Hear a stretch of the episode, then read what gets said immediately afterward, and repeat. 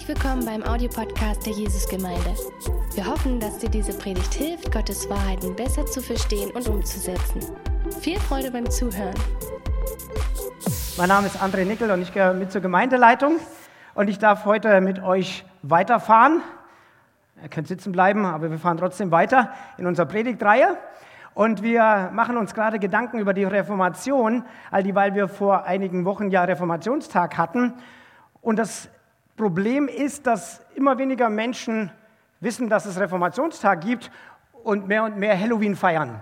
Und wir dachten, hey, es wäre gut, dass wir uns immer wieder bewusst machen, dass es ein ganz bedeutendes Ereignis in der Geschichte unseres Landes gab, was eine Auswirkung hat bis auf die heutige Zeit für uns insgesamt und auch gerade für uns als Christen.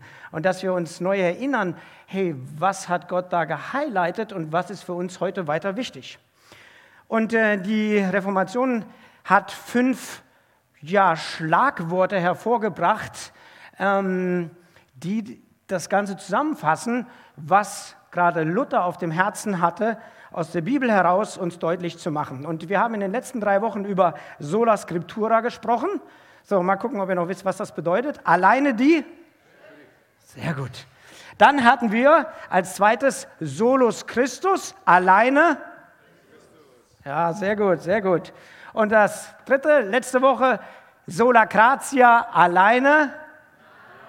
Sehr gut, prima. So, und heute haben wir Sola Fide, alleine aus Glauben, ja, genau. Ihr müsst das Latein nicht können, ist okay. Ähm, jetzt wisst ihr es ja. Glaube, was bedeutet das? Wenn wir in das Griechische schauen, dann heißt es Pistis.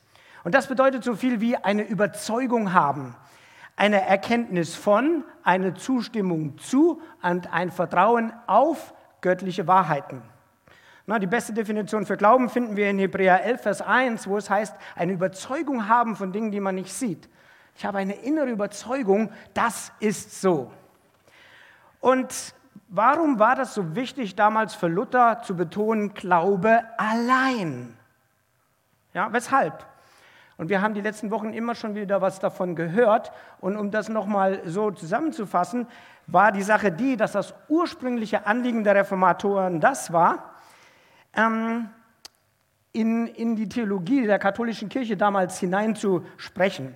Und zwar die katholische Kirche vertrat die Auffassung, dass unser Glaube zwar zu einer Akzeptanz Gottes beiträgt, Glaube ist natürlich wichtig, ja, aber dass unsere, sage ich mal, religiösen, geistlichen Werke und Handlungen ebenso erforderlich sind, damit Gott uns akzeptieren kann.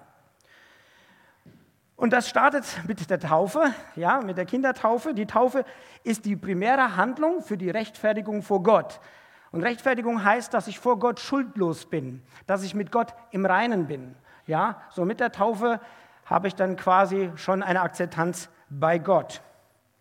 Das Problem ist, wenn diese Gnade der anfänglichen Annahme Gottes durch Sündigen verloren geht, und davon ging man aus, wenn ich dann wieder sündige, ja, dann wird die Gnade weniger und dann wird das Ganze wackelig, ähm, dann braucht es halt immer wieder die Buße, die Beichte, ähm, die ich ablege, die dann wieder durch Werke und Handlungen der Genugtuung sichtbar wird. Das bedeutet, nun, wenn ich sündige, okay, was muss ich dann tun? Ähm, dann muss ich mehrmals das Vaterunser beten, den Rosenkranz beten, ähm, zur Firmung gehen, zur Beichte gehen, zur Messe gehen, Spenden geben und so weiter und so fort.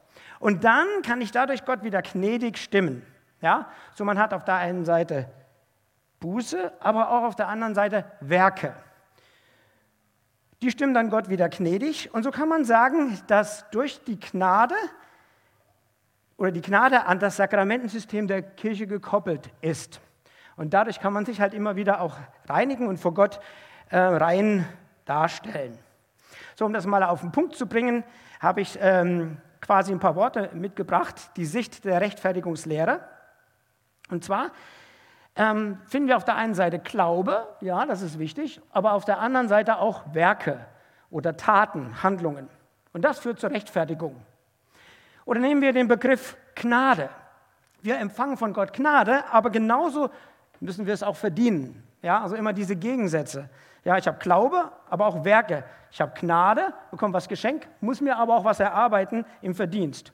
Oder als drittes können wir es auch so sagen, Christus, ich glaube an Christus, aber ich glaube auch an meine Gerechtigkeit. Ja, also Gott macht was, ich mache was. So, und das spielte so ineinander hinein. Und ich selbst habe mir mit zwölf Jahren als Teenie die Frage gestellt, wie sieht Gott mich eigentlich und wie stehe ich vor Gott da? Ich bin in einem christlichen Elternhaus groß geworden und ich habe viel von Jesus mitbekommen. Ich bin regelmäßig mit in den Kindergottesdienst gegangen, in die Jungschar, in den Gottesdienst. So, mir war einiges bewusst. Ich habe meine intellektuelle Zustimmung zum Glauben gegeben. Äh, ich hatte einen positiven emotionalen Bezug zur Gemeinde, bin da auch gerne hingegangen. So, ähm, und doch habe ich mir die Frage gestellt, wie sieht Gott mich? Bin ich mit Gott im Reinen? Bin ich bei Gott angenommen? Und da war ich mir ehrlich gesagt nicht sicher. Und jeden Abend habe ich im Bett gebetet, oh Gott, bitte gib, dass ich zu dir in den Himmel komme. Bitte gib, dass ich zu dir in den Himmel komme. Ja, das war wirklich für mich ein ganz ähm, starkes Herzensanliegen. Und Luther hat sich sehr intensiv mit der Schrift, mit der Bibel beschäftigt und hat sie gelesen und ist zu folgender Erkenntnis gekommen. Und ich gehe mit euch heute ein paar Bibelstellen durch, weil das ist ja die Grundlage für unseren Glauben, die Bibel, das Wort Gottes. Und wir lesen im Römer 4, Vers 5, da heißt es, dem dagegen, der nicht Werke tut, sondern an den glaubt, der den Gottlosen rechtfertigt, wird sein Glaube zur Gerechtigkeit gerechnet. Mit anderen Worten, gerecht gesprochen wird ein Mensch aufgrund seines Glaubens und nicht aufgrund seiner Taten. Eine weitere Bibelstelle, und das ist so die Hauptbibelstelle, und die habe ich auch euch heute nicht nur per Beamer mitgebracht, sondern per Pullover. Ja, für die, die Englisch können, wissen das. Faith heißt Glaube. Ephesians 2, Vers 8. Epheser 2, Vers 8. Und da schauen wir rein. Und da wird es auf den Punkt gebracht. Da schreibt Paulus, weil Gott so gnädig ist, hat er euch durch den Glauben gerettet. Und das ist nicht euer eigener Verdienst, es ist ein Geschenk Gottes. Ihr werdet also nicht aufgrund eurer guten Taten gerettet, damit sich niemand etwas darauf einbilden kann. So, Paulus sagt hier, wir empfangen Gnade durch Glauben. Und das ist ein Geschenk Gottes. Das ist ein Geschenk Gottes. So im Hinblick auf Weihnachten passt das Thema ziemlich gut. Aber was bedeutet das jetzt? Und wir Christen nennen das Bekehrung. Das ist ein bisschen ein altdeutsches Wort, das kommt aus der Mode, ja, und man weiß gar nicht mehr so richtig, was das bedeutet. Eher wird es bei, bei vielen negativ bewertet, ja. Was, du willst mich wohl bekehren? Ja. Aber ich will das kurz erklären, was es eigentlich bedeutet. Und zwar, das erste ist, wir hören das Evangelium. Ja, wie vor letzter äh, Woche bei Live on Stage, wo wir Menschen eingeladen haben, das Evangelium zu hören. So, wir hören das Evangelium von Jesus Christus, was er für uns getan hat, und dann passiert eine geistliche Umkehr. Bekehrung. Ich kehre um. Und zwar eine Abkehr von der Sünde, von der Trennung zu Gott hin zu einer Hinwendung zu Jesus Christus. Und wir könnten sagen, diese Abkehr von dieser Sünde, von der Trennung von Gott nennen wir Buße, ja? Und die Hinwendung zu Jesus Christus nennen wir Glauben. Und das alles passiert in Gnade. Okay?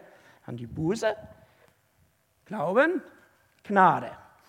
So, wie finden wir das in der Bibel? Apostelgeschichte 2, Vers 38, die berühmte flammende Predigt von Petrus, als er über Jesus spricht, der für uns am Kreuz gestorben ist. Und dann hören die Menschen das und fragen, naja gut, was sollen wir jetzt tun? Und dann sagt er, tut Buße, kehrt um. Und jeder von euch lasse sich auf den Namen von Jesus Christus taufen. Dann wird Gott euch eure Sünden vergeben und ihr werdet seine Gabe, den Heiligen Geist, bekommen. So, er sagt hier, tut Buße bzw. kehrt um, Metanoia. So, was bedeutet das? Nun, wir alle sind von Geburt an ohne Gott unterwegs. Ja? Egal, ob ich auch in eine christliche Gemeinde gegangen bin und irgendwo das alles gut fand, aber letztendlich bin ich von Gott getrennt. Ja, ich sündige, ich mache einfach Dinge, die vor Gott nicht okay sind. Und dann erkenne ich, dass ich von Gott getrennt bin, dass ich ein Sünder bin und mir tut es leid, da ist eine Reue in mir, ein aufrichtiges Schulderkenntnis, Bekenntnis. Ich bitte Jesus um Vergebung, sage ich, ja, das war falsch, es tut mir leid. Ja, vergib mir. Und dann kehre ich um um 180 Grad, da gibt es eine Sinnesänderung, ja, das heißt Metanoia, Sinnesänderung. Und ich eigne mir ein neues Denken und Verhalten an. Ja? So, vorher habe ich war es kein Problem für mich, andere Leute zu belügen und zu betrügen. Auf einmal merke ich, Mist, das war falsch. Ich kehre um. Und mein Anliegen ist es, in Wahrheit mit Menschen umzugehen. Okay? So, das ist diese Umkehr von einem Leben ohne Gott, ohne Jesus zu einem Leben, bewussten Leben mit Jesus. Und dann haben wir Apostelgeschichte 16, 31. Und da heißt es, sie aber sprachen, glaube an den Herrn Jesus und du wirst gerettet werden, du und dein Haus. So, und hier wird der Glaube besonders angesprochen und hier geht es um die Hinwendung zu Jesus. So, und jetzt finde ich aber was ganz Interessantes. Ist mir so in der Vorbereitung neu bewusst geworden, dass verschiedene Bibelstellen verschiedene Begriffe nutzen, um letztendlich das Gleiche mitzuteilen, und zwar die Bekehrung. Ja, Petrus sagt, kehrt um, tut Buße, und hier heißt es, glaubt an den Herrn Jesus. Interessant, oder? Und ich habe gedacht, wo finden wir beides zusammen? Zum Beispiel bei dem Verbrecher am Kreuz, der mit Jesus gekreuzigt wurde. Ja, da hingen zwei Verbrecher mit Jesus und der eine hat gesagt, Jesus, wenn du der Sohn Gottes bist, hey, dann helf uns hier runterzusteigen. Und der andere sagt, hey, was sagst du da? Wir sind zu Recht hier schuldig und hängen. Wir haben unsere Strafe verdient. Und dann sagt er zu Jesus, gedenke an mich, wenn du in dein Reich gehst. Und was sagt Jesus darauf? Noch heute wirst du mit mir im Paradies sein. Und wir finden beides bei diesem Verbrecher. Er tut Buße, er erkennt, ich bin sündig, ich hänge hier berechtigt.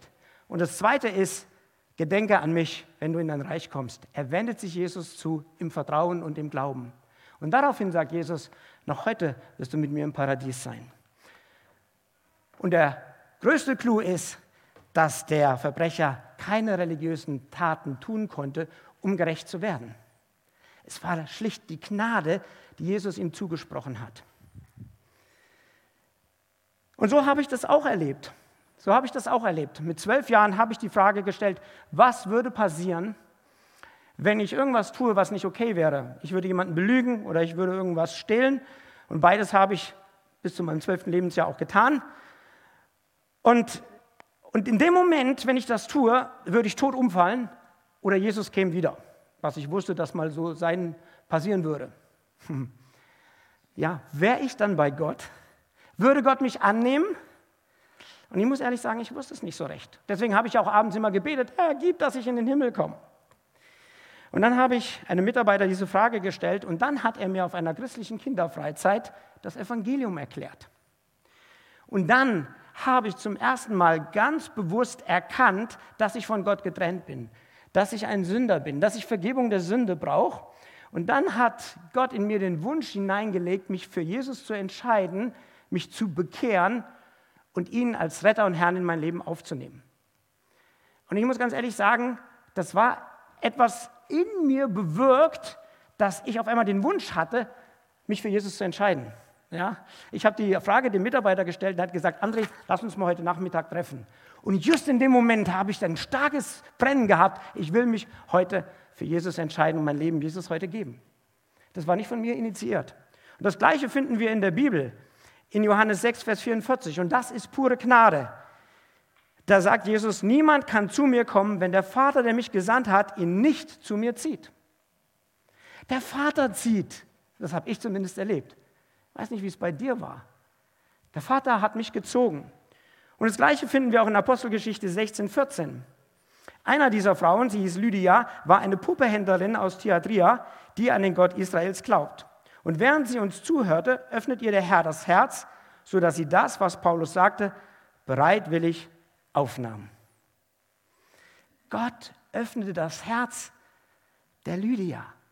Die hörte das Evangelium und Gott öffnet ihr das Herz, dass sie bereitwillig sagte, das ist die Wahrheit, das brauche ich, das nehme ich an. Und das ist die Seite der Gnade, die wir auch letzte Woche gehört haben, dass Gott souverän in dein und mein, in unser Leben hineinspricht.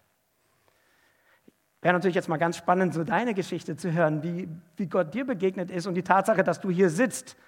Ja, es muss ja irgendetwas gegeben haben, dass du hier sitzt. Ja, dass Gott dich in irgendeiner Form gezogen hat. Ja, und selbst wenn du noch zweifelst und viele, viele Fragen hast und vielleicht skeptisch bist, aber doch bist du heute hier. Also irgendwas muss ja doch da sein. Und gleichzeitig, neben der Gnade, braucht es aber meine Aktion, diese Gnade anzunehmen, aktiv anzunehmen und Jesus Christus zu vertrauen, dass er mir auch die Sünde vergibt. Und ihm zu vertrauen, dass er mir ein neues Leben schenkt. Ihm zu vertrauen, dass er mich befähigt, mit ihm zu leben. Ihm zu vertrauen, dass er mir auch ein ewiges Leben schenkt. Und ich weiß noch, dass ich an dem 15.07.1987 nachmittags kurz nach 15 Uhr, als ich mein Übergabegebet gesprochen habe, einen Frieden in mein Herz gekommen ist, dass ich wusste, dass ich wusste, dass ich wusste, ich gehöre zu Gott. Punkt. Ja, ich gehöre ihm. Ja, das war einfach ein tiefer Glaube. Das war nicht, oh, mal gucken, vielleicht, ich hoffe, ah nee, ich muss noch irgendwas machen. Nein, ich wusste, ab heute gehöre ich zu ihm, no matter what. Johannes 3, Vers 16. Denn Gott hat die Welt so sehr geliebt, dass er seinen einzigen Sohn hingab, damit jeder, der an ihn glaubt, nicht verloren geht, sondern das ewige Leben hat. So ja heißt es, wer glaubt, so wer aktiv, bewusst glaubt. Ja. Und ein anderes schönes Bild für Glauben finden wir in Johannes 1, Vers 12. All denen jedoch, die ihn aufnahmen und an seinen Namen glaubten, gab er das Recht, Gottes Kinder zu werden. Und hier sehen wir, Glaube bedeutet etwas Aktives. Es bedeutet eine bewusste Entscheidung zu treffen, ich nehme Jesus in mein Leben auf. Und was ich uns heute ein bisschen verdeutlichen möchte, ist, sage ich mal, das Verhältnis von Gnade, dass Gott was in deinem und meinem Leben tut und gleichzeitig aber auch unsere Antwort darauf und wie wir da miteinander interagieren. Ja? Und das ist, äh, das ist keine Formel, die wir sagen können. Ja? Ein Drittel Gott und, und zwei Drittel ich oder 50-50 oder wie auch immer. Es wirkt sehr ineinander. Aber dass wir uns das bewusst machen, ja, wie Gott zu uns redet und uns auch gebraucht. Und Glaube heißt eine Entscheidung treffen, ihn bewusst in mein Leben aufzunehmen. So wie viele hier aus der Gemeinde unsere ukrainischen Freunde zu sich nach Hause eingeladen haben und aufgenommen haben.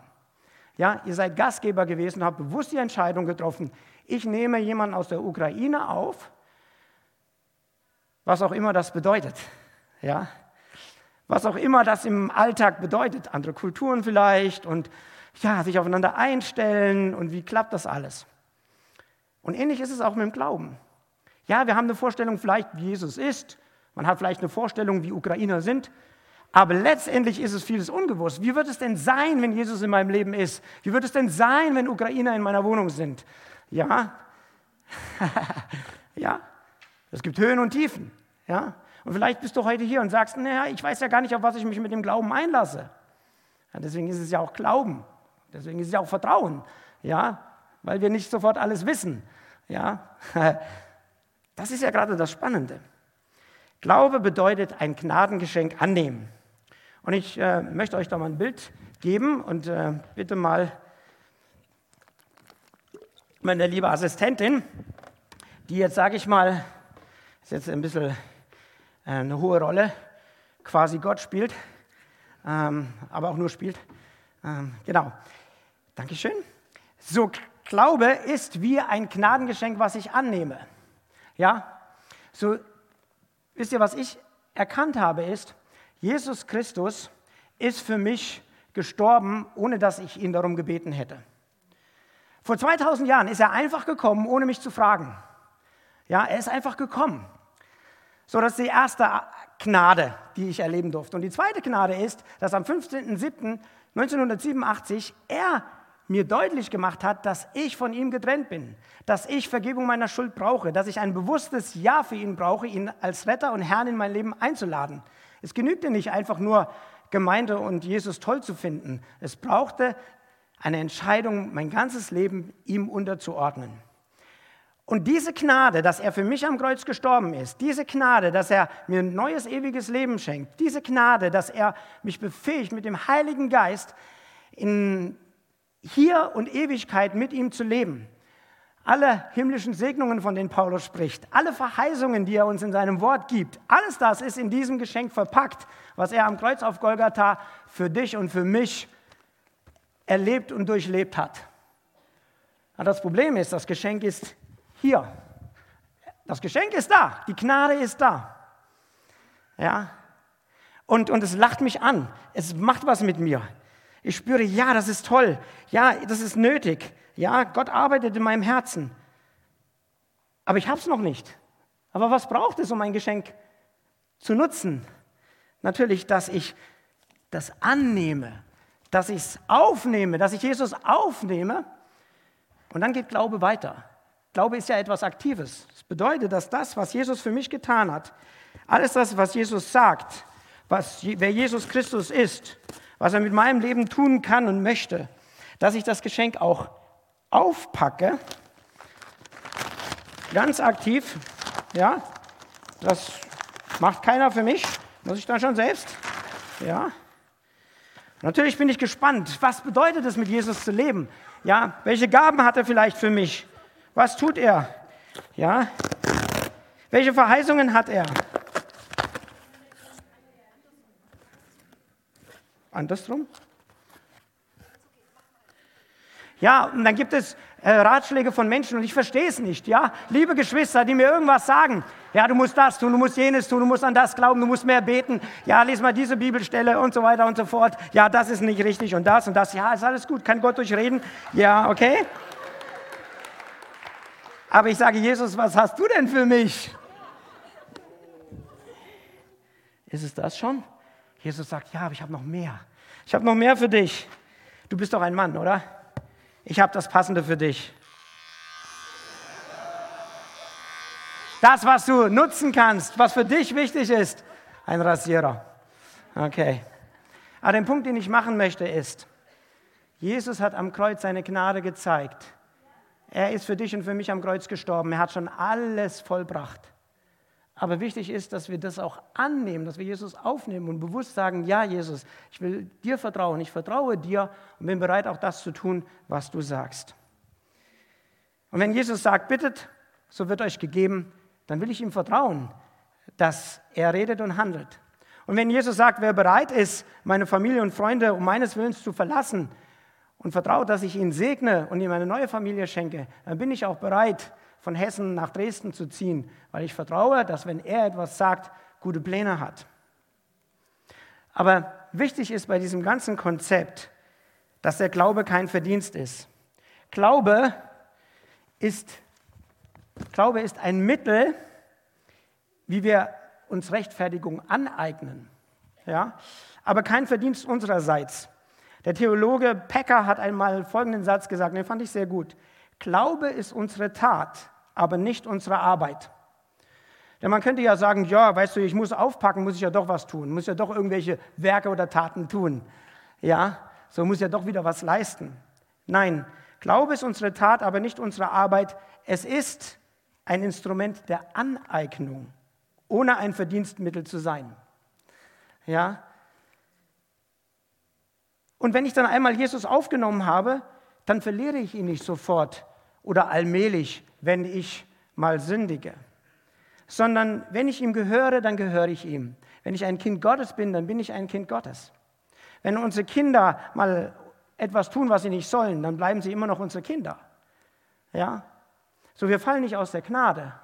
Aber dennoch braucht es auch hier wieder eine Buße und eine Umkehr. Aber nicht, dass ich mich nochmal bekehre, sondern dass ich die Beziehung mit Jesus kläre. Und die Frage ist, wenn ich dann sündige, ja, muss ich dann irgendwelche guten Werke dann wieder tun? Muss ich Gott irgendwie gnädig stimmen? Und da finde ich so tröstlich in 1. Johannes 2, Vers 1, meine lieben Kinder, ich schreibe euch diese Dinge, damit ihr nicht sündigt. Und wenn jemand doch eine Sünde begeht, haben wir einen Anwalt, der beim Vater für uns eintritt, Jesus Christus, den Gerechten. Ja? Selbst wenn wir als Christen in eine Versuchung tappen, und auf die Nase fliegen und etwas tun, wo wir wissen, das war vor Gott nicht okay, dann sind wir nicht verdammt, sondern wir haben einen Fürsprecher, zu dem wir hingehen können und der uns vergibt. Du musst dich nicht nochmal bekehren. Aber ich weiß nicht, wie es dir geht. in meiner Geschichte als Christ habe ich immer mal noch Momente, ich bin da jetzt mal ein bisschen offen und ehrlich, ähm, dass wenn ich etwas mache, wo ich genau weiß, das war jetzt vor Gott nicht okay, wo es vielleicht auch etwas Schamhaftes ist, dann geht es mir manchmal so, dass ich das Empfinden habe, es braucht erstmal ein paar Tage, bis ich mich wieder zu 100 Prozent angenommen sein bei Gott rangearbeitet habe. Ja? So, am Mittwoch passiert mir irgendwas und dann denke ich, ah, wie gut, dass ich am Sonntag nicht predige. Ja, da habe ich jetzt erstmal ein bisschen Zeit zu beten, Bibel zu lesen und ja, so ein bisschen Zeit ins Land gehen zu lassen. Ja, ist ja auch, wenn wir so untereinander einen Konflikt haben, ne? Dann sagen wir, okay, erstmal erstmal aussitzen. Ja, es, es wird schon wieder gut werden. Und ich weiß nicht, wie es dir geht. Und manchmal habe ich das Empfinden so bei Gott. Ja, Gott hat jetzt ein Problem mit mir und äh, gut, dass ich jetzt keine geistliche Aufgabe habe, der könnte mich wahrscheinlich nicht so gut nutzen. Und dann müssen wir erstmal ein paar Tage ins Land gehen lassen. Und ich muss mal wieder jeden Tag bewusst um Vergebung bitten. Und dann hoffe ich, dass übernächste Woche, das sind ja dann ein paar Tage vergangen, dann Gott wieder okay mit mir ist. Wisst ihr was? Da brauche ich Reformation in meinen Gedanken, dass wenn ich zu Jesus gehe und um Vergebung bitte, er mir sofort vergibt und ich 100% Anerkennung bei ihm habe. Aber das ist manchmal nicht so einfach. Wir sind natürlich auch durch menschliche Beziehungen geprägt. Ja? Wenn du jemandem etwas getan hast, wie schnell sind wir zu vergeben? Manchmal dauert das Jahre. Und dann übertragen wir das auf Gott und denken, naja, der ist vielleicht auch so. Und wisst ihr, was noch da hineinspielt?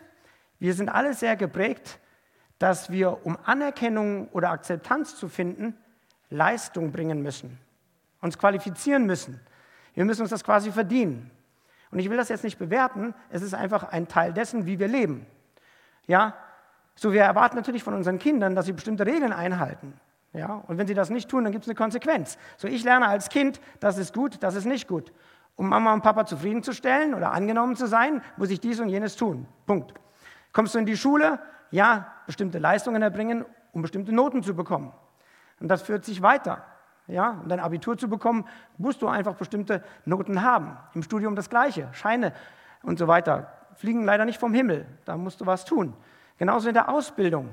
In Deutschland braucht man fast für alles eine Qualifikation. Ja, dann bist du anerkannt, dann darfst du dies und jenes tun. Und dieses Leistungsdenken beeinflusst natürlich auch unser Glaubensleben, Denken. Und da möchte ich dich und mich fragen, wie geht es uns da in der Beziehung mit Gott? Ja, ganz ehrlich. Natürlich wünscht sich Gott, dass wir ihm zur Ehre leben, dass wir ein heiliges Leben leben. Ja, und natürlich wollen wir das auch. Und das ist so ein Spannungsfeld. Das ist so ein Spannungsfeld, weil Gott ist es nicht egal, wie wir leben. Und trotzdem ist er voller Gnade. Ja, das ist ganz schön spannend. Ja, aber ich denke, in der Beziehung mit Gott lernen wir mehr und mehr sein Herz kennen, dass er ein Gott ist, der gnädig ist. Und das ist für mich das beste Bild, habe ich jetzt nicht im Konzept, aber es fällt mir gerade ein. Die Ehebrecherin, ja, die von den Pharisäern zu Jesus gebracht wurde. Da sagt Jesus, er kennt ihr Herz und dann sagt er, ich verdamme dich nicht. Ja, ich vergebe dir. Und gleichzeitig sagt er, gehe hin und sündige nicht mehr. So Jesus ist gnädig und gleichzeitig hat er ganz klar eine Meinung. Ja? Und in diesem Spannungsfeld leben wir. Ja? Aber mehr und mehr in der Beziehung mit Jesus erkennen wir sein Herz. Sola fide, allein durch Glauben. Glaube bedeutet Vertrauen und Vertrauen bedeutet nach Luther sich fallen lassen.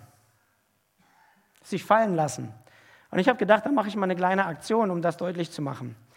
Und zwar bräuchte ich mal euch Älteste, dass ihr mal bitte nach vorne kommt. Vielleicht hier vorne. Okay, und zwar ähm, bitte ich mal Folgendes, äh, dass ihr euch hinstellt, so zwei nebeneinander. Wenn, doch, du kannst kommen. Also immer zwei gegenüber, zwei gegenüber. Ja, ihr sollt jetzt gleich jemanden auffangen. Okay.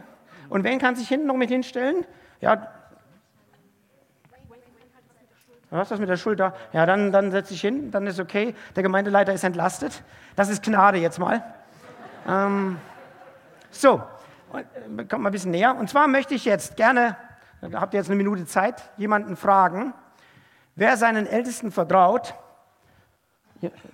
Musst du nicht von oben springen? Ja, müssen doch. Ja, ja, ja, ja, ja, ja, ja. Ich, ich wollte einfach nur die Sicherheitsmaßnahmen hier einhalten. Okay, es braucht jemanden, der diesen Ältesten, seinen Ältesten vertraut, sich hier oben hinstellt und sich fallen lässt. Oh, ich, ne, ihn habe ich gedacht. Ähm, ihr traut euch das? Komm her. Komm, jetzt haben wir drei. Schaffen wir das? Pass auf, kommt mal hier hoch. Möchte noch jemand helfen? Wir brauchen noch zwei, vielleicht? Ja, ja, sehr gut. Ja, Frieden, okay, gut. Der Rest darf beten. Okay.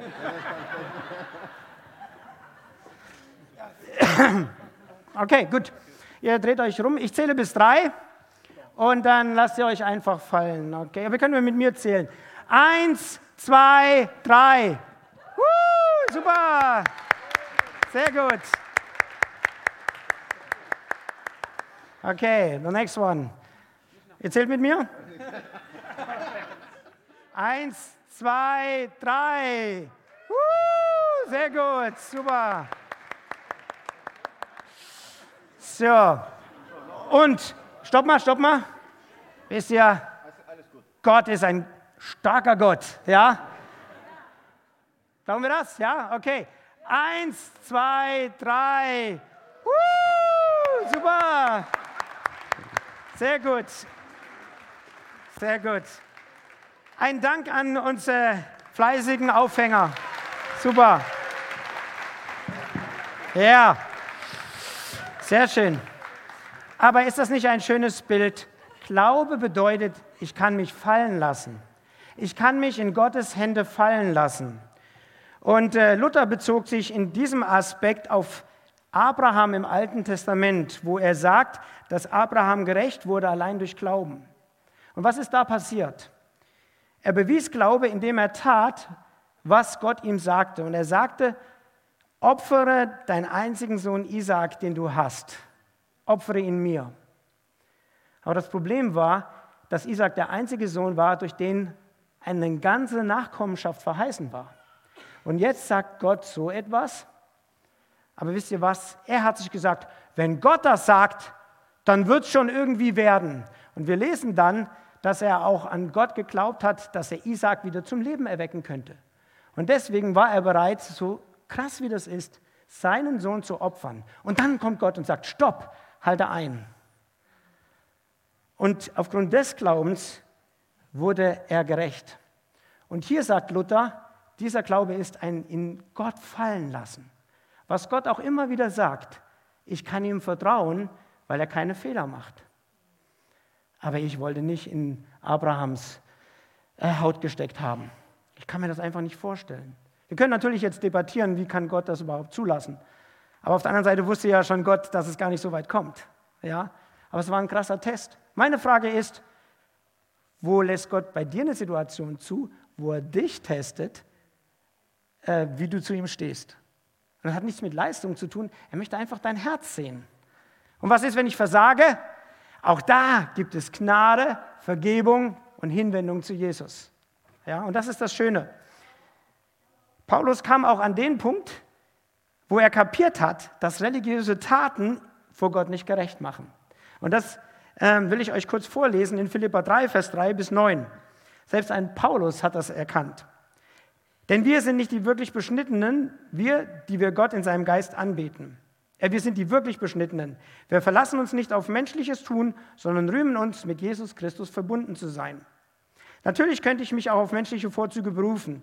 Wenn andere Grund haben, darauf zu vertrauen, hätte ich das noch viel mehr.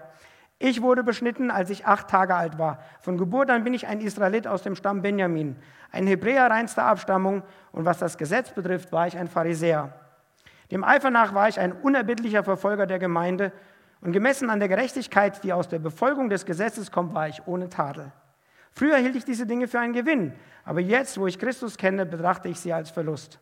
Ja, wirklich alles andere erscheint mir wertlos, wenn ich es mit dem unschätzbaren Gewinn vergleiche, Christus Jesus als meinen Herrn kennen zu dürfen. Durch ihn habe ich alles andere verloren und betrachte es auch als Dreck. Nur Christus ist mein Gewinn. Und hier bringt es Paulus selbst auf den Punkt. Er war ein Eiferer für Gott. Ja, er hat alles erfüllt, was das Gesetz so anbietet. Ja, und im guten Glauben hat er sogar die Christen, die Sektierer verfolgt, weil er gesagt hat, die denken falsch. Ja, und er hat alles für Gott hingegeben, alles Religiöse getan, wo er dachte, dass ihn vor Gott gerecht macht. Aber eines Tages hat er Jesus Christus kennengelernt, ist ihm begegnet und dann ist es ihm wie Schuppen von den Augen gefallen, dass alle diese Verdienste, alles dieses religiöse Tun, alles dieses Gesetz einhalten, letztendlich ihn vor Gott gar nicht annimmt und gerechtfertigt, sondern nur der Glaube an Jesus Christus. Und so müssen wir uns entscheiden. Ja, was zählt in unserem Leben? Ja, die religiösen Dinge, die wir tun oder das Vertrauen in Jesus. So, und wenn ich an mich gucke und schaue, dann könnten wir oder könnte ich sagen, naja. Oder, oder die Frage ist, so welche geistlichen Erfahrungen oder Erfolge oder Gaben hast du, worauf du stolz sein könntest? Ja? Und auf der einen Seite haben wir Gaben von Gott bekommen. Wir haben Wunder vielleicht mit Gott erlebt. Du hast vielleicht für irgendwas gebetet und Gott hat ein Wunder getan. Und jetzt könnten wir hingehen, könnten sagen, hey, guck mal, was ich für ein toller Held bin. Ja?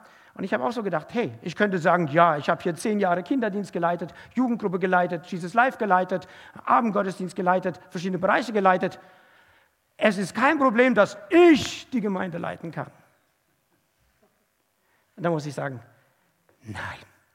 Ich merke mehr und mehr, nein, nicht ich, sondern Jesus, ich muss dir vertrauen, dass du das in und durch mich und uns alle machst. Und das ist aber der Punkt. Wisst ihr, so toll das ist und wie wichtig das ist, dass Gott uns gebraucht und uns Gaben schenkt, kann aber genau das das Problem werden, dass wir sagen, eigentlich brauche ich Jesus gar nicht so wirklich, weil er ist ja sowieso bei mir. Sonst wären ja die Dinge in der Vergangenheit nicht so passiert, sonst hätte ich ja, die, ich habe ja doch meine Gaben und die Gaben gereuen ihm nicht. So, ich brauche jetzt nicht so, ja. Und im Dienen für Jesus können wir Jesus selbst vergessen. Können wir die Beziehung zu ihm vernachlässigen, weil wir ja so eifrig für ihn unterwegs sind. Und dann muss ich stoppen und sagen, nein, nicht in mir ist es, sondern ich brauche Jesus in und durch mich. Und auch du brauchst Jesus in und durch dich. Und zum Schluss möchte ich nochmal dieses Spannungsverhältnis zwischen Glaube und Werke auflösen. Für Luther ist Glaube von Gott gewirkt und verändert die grundlegende Haltung unseres Herzens, so dass wir Lust am Wort Gottes bekommen und am Gutes tun und dass dadurch gute Früchte und gute Werke hervorkommen. Und wir lesen in Jakobus 2, Vers 14 bis 18 folgendes. Und da will ich nochmal so, ja, uns total äh, ermutigen. Da heißt es, was nützt es denn, meine Brüder, wenn jemand behauptet, Glauben zu haben, aber keine Werke aufzuweisen hat? Kann solcher Glaube ihn retten? So, und jetzt sind wir hier bei der schönen Diskussion, aha, also brauchen wir doch Werke. Ja, der Glaube allein reicht doch nicht. Wir brauchen also doch Werke, wir müssen doch irgendetwas tun, damit Gott uns annimmt und ja, uns Sicherheit gibt. Nein, stellt euch vor, jemand von euren Brüdern oder Schwestern hat nicht genug anzuziehen und zu essen.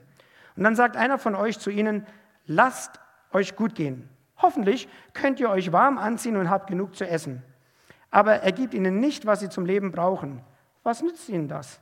Genauso ist es mit einem Glauben, der keine Werke aufweist. Für sich allein ist er tot. Aber es könnte jemand sagen, der eine hat eben Glauben und der andere hat Werke. Zeig mir doch einmal deinen Glauben, wenn du keine Werke vorweisen kannst. Und ich werde dir meinen Glauben aus meinen Werken beweisen. So, und jetzt kommt die Schlussfolgerung. Werke führen nicht zu Glauben, sondern Glaube führen zu Werke. Das ist es. Werke führen nicht zu Glauben, sondern Glaube führen zu Werken. Und anhand der Werke kann ich sehen, dass ich glaube. Ja, wenn Jesus sagt, bitte so wird euch gegeben, dann bete ich, weil ich an Jesus glaube, weil ich ihm vertraue, weil ich sein Wort vertraue und weil ich sage, er möchte, dass ich das tue und dann tue ich das. Ja, ich nehme das an, ich nehme den Glauben an und ich wende das auch an, was er mir gibt und dass er handelt und in Aktion geht.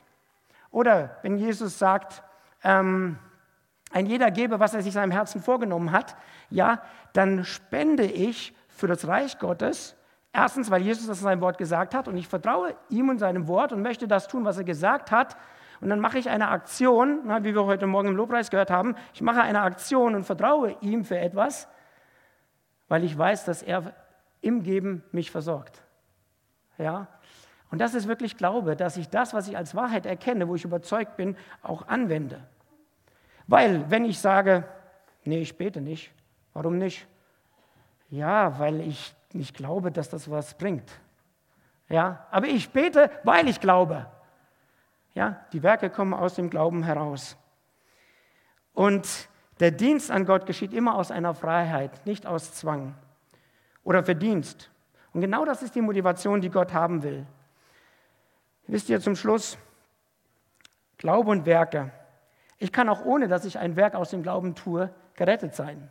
Ja? Das ist wie bei, wie bei der Bekehrung und Taufe. Ja? Ich kann auch ohne getauft zu sein in den Himmel kommen, bin ich vor Gott gerechtfertigt. Ich brauche nicht die Taufe, um bei Gott gerecht zu sein. Aber es ist ein Gesamtpaket. Und genauso ist es auch mit Glauben und Werke.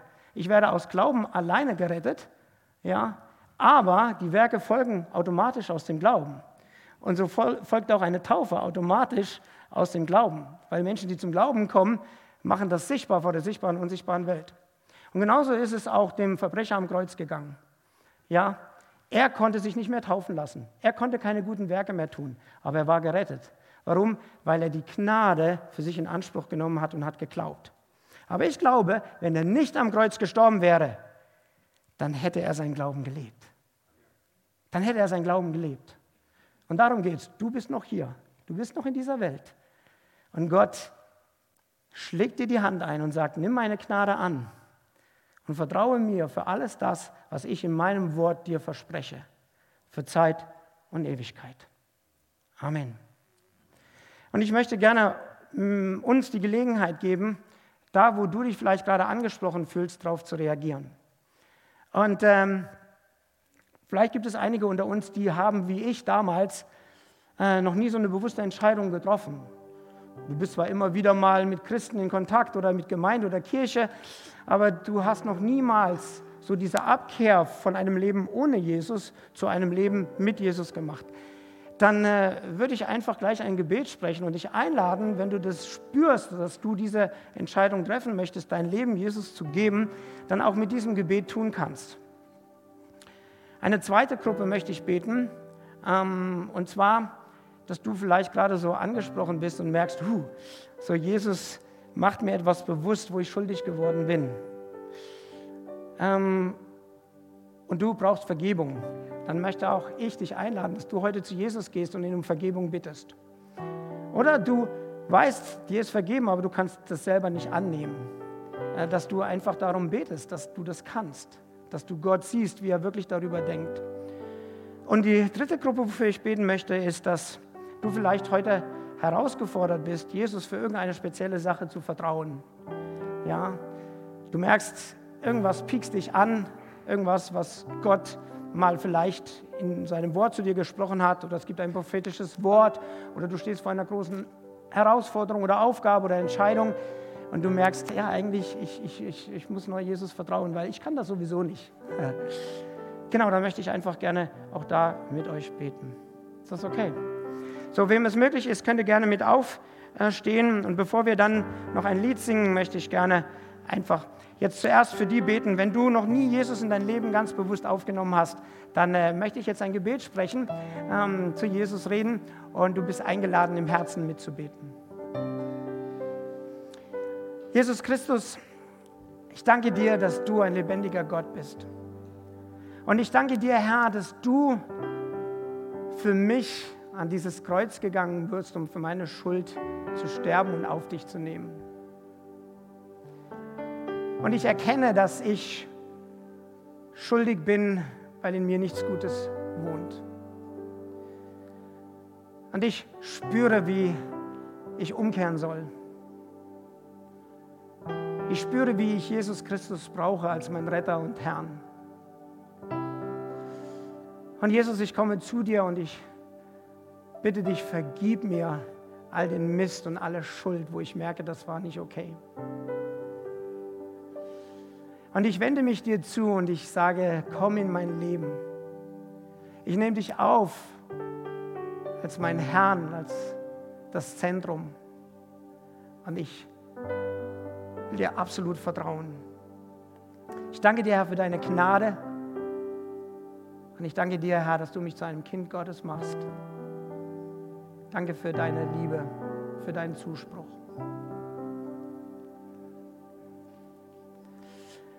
Ja, und für die, die sich irgendeiner Schuld bewusst geworden sind oder das vielleicht nicht so wirklich glauben können, ich will euch gerade einen Moment geben, ähm, dass du das selbst auch Gott sagen kannst. Ja, ich lade dich ein, das in deinem Herzen zu Jesus zu bringen.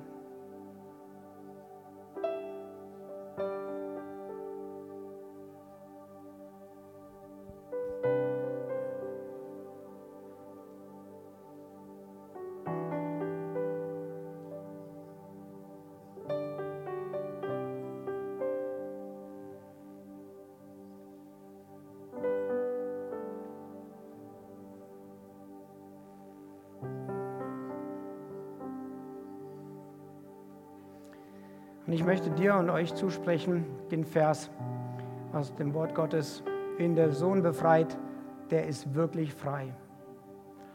Und wenn der Sohn befreit, ist wirklich frei.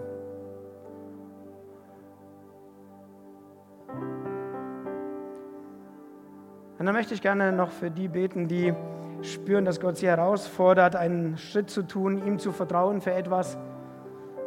Ähm, wo du sagst, das spüre ich, kann ich selber ja sowieso nicht, ähm, dann auch da möchte ich dir eine Gelegenheit geben, das mit deinen Worten im Herzen Gott zu sagen. Und dann werde ich auch dafür dich, euch beten.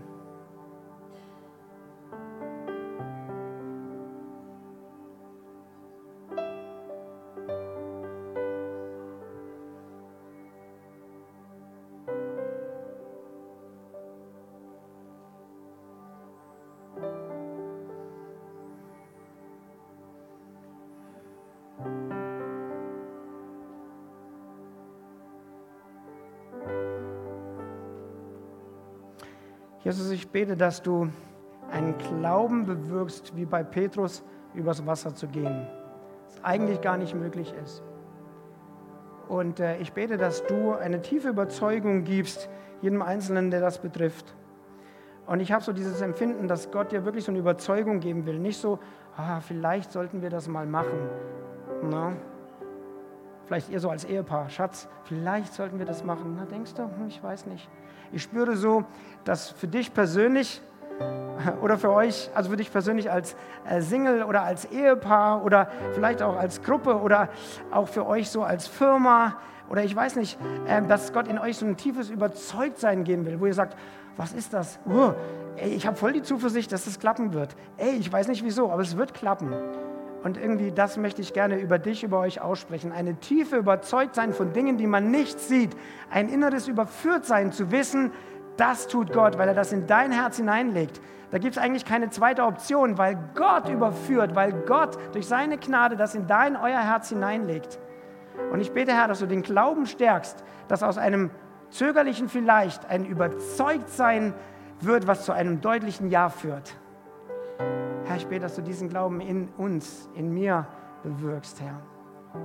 Und das wünsche ich mir, dass wir eine Gemeinde werden, die weniger im Vielleicht ist. Es ist nicht schlimm zu zweifeln, überhaupt nicht. Aber einfach so dieser Wunsch, dass wir von einer Gemeinde und du persönlich von einem mehr, von einem Vielleicht zu einem, ich weiß nicht wieso, aber ich denke ja. Ja, Herr, hilf unserem Unglauben, schenk uns Glauben.